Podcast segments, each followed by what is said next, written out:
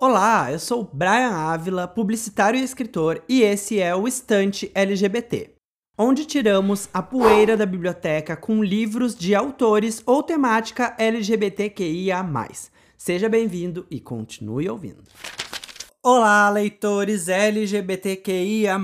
Sejam bem-vindos a mais um episódio do Estante LGBT. Hoje, com um episódio, uma primeira parte da nossa vasta literatura nacional, livros nacionais. Então, hoje eu tenho como dica um livro, mais um livro de Caio Fernando Abreu, que é um dos meus autores favoritos do coração como já sabem pelo, por um episódio anterior. E o livro da vez é Onde Andará Dulce Veiga, publicado na década de 90 inicialmente, mas a edição que eu adquiri é de 2014 pela editora Nova Fronteira. Esse livro, muito peculiar e muito diferente de tudo que eu já li do Caio, ele destoa completamente de outras obras que eu li dele, que foram contos porque os contos que li dele, ou eles tinham um caráter muito cru e sexual, ou era uma coisa muito poética e aquela beleza muito peculiar da literatura do Caio. Não que esse livro fique devendo nisso, porque ele tem trechos realmente que nos deixam uh, mergulhados na poesia típica do Caio Fernando Abreu e também trechos altamente crus sexualmente falando. Mas esse livro por ser um romance policial, praticamente, porque, como o título já diz, ele fala da procura de uma pessoa desaparecida, que é Dulce Veiga. Então ele nos deixa meio que atônitos. O caso, o personagem principal buscando e tentando encontrar, muitas vezes frustradamente, a Dulce Veiga. A, a história gira em torno de um jornalista que ele é uma pessoa em dúvida com sua sexualidade, uma pessoa uh, com problemas em relação a isso, e a gente vê isso em diversos sinais, e ao longo do livro nada fica esclarecido em relação à sexualidade dele. E ele conhece, logo que ele começa a trabalhar em um jornal local da cidade, ele conhece uma menina que é vocalista da banda Vaginas Dentadas. Olha que título mais sensacional, né? Que nome mais sensacional. E ela é filha da cantora Dulce Veiga, que ele vem a descobrir depois de fazer entrevista com essa vocalista da banda, que ela tá desaparecida há mais de 20 anos. Ele fica sabendo disso, faz uma matéria sobre a cantora desaparecida e o dono do jornal vê uma repercussão muito grande por causa daquela matéria e pede para que ele, a todo custo, com tudo sendo pago, vá para parte do país que for, para parte do mundo que for necessária, mas que ele descubra o paradeiro de Dulce Veiga. E, gente, eu não imaginava que a grandiosidade de Caio Fernando Abreu fosse chegar a ponto de nos surpreender com uma obra dessa que deixasse a gente tão nervoso, tão impactado, por vezes assim, realmente uh, não acreditando que é uma obra de Caio Fernando Abreu, por ser algo realmente muito diferente do que ele nos apresentava até então. É claro que tem toda aquela pincelada, repito, do toque poético do Caio, e ainda a sexualidade está muito forte e presente. O trecho que eu selecionei do livro para ler para vocês é da página 223. Ele segurou meus ombros.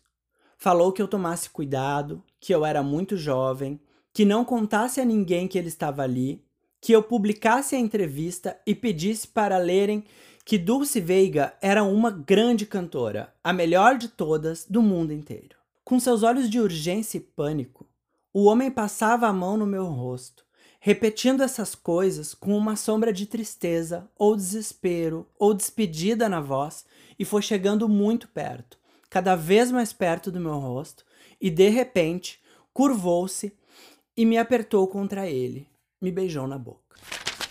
Então, gente, essa foi minha dica. Onde andará Dulce Veiga? Um livro, olha, que eu amei.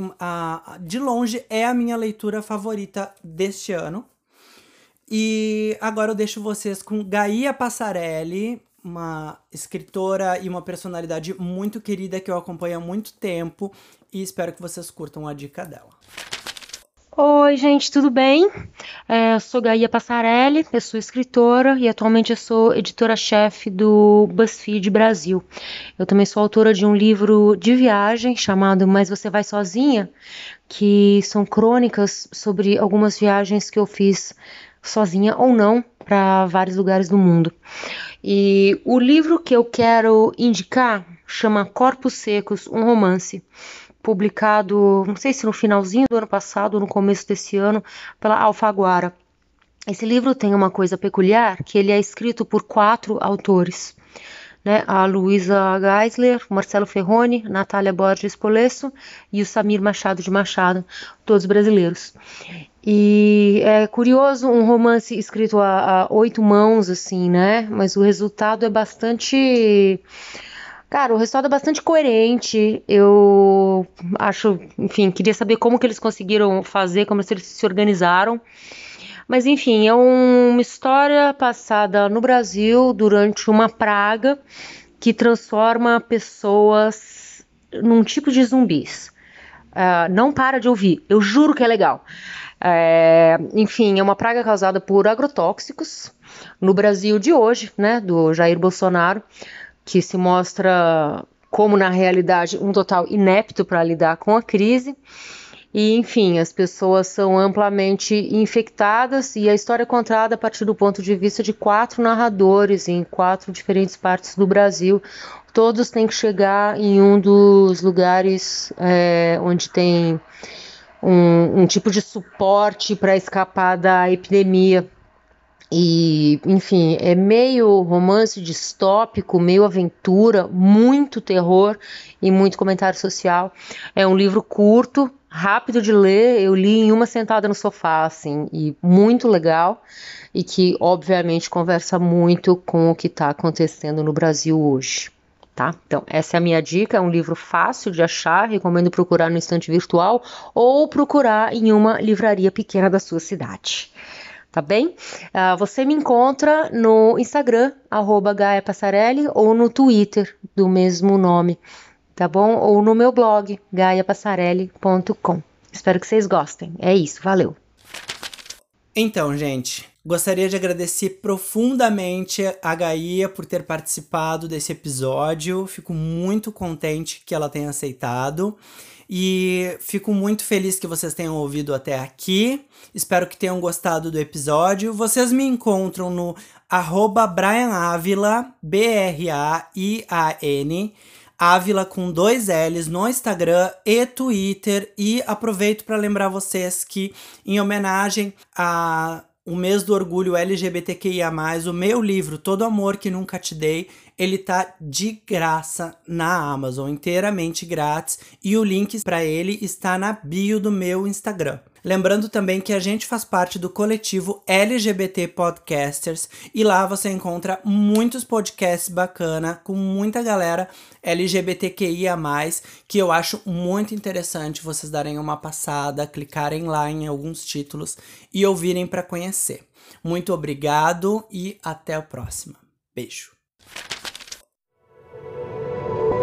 Este podcast faz parte do movimento LGBT Podcasters. Conheça outros podcasts através da hashtag LGBT Podcasters ou do site www.lgbtpodcasters.com.br.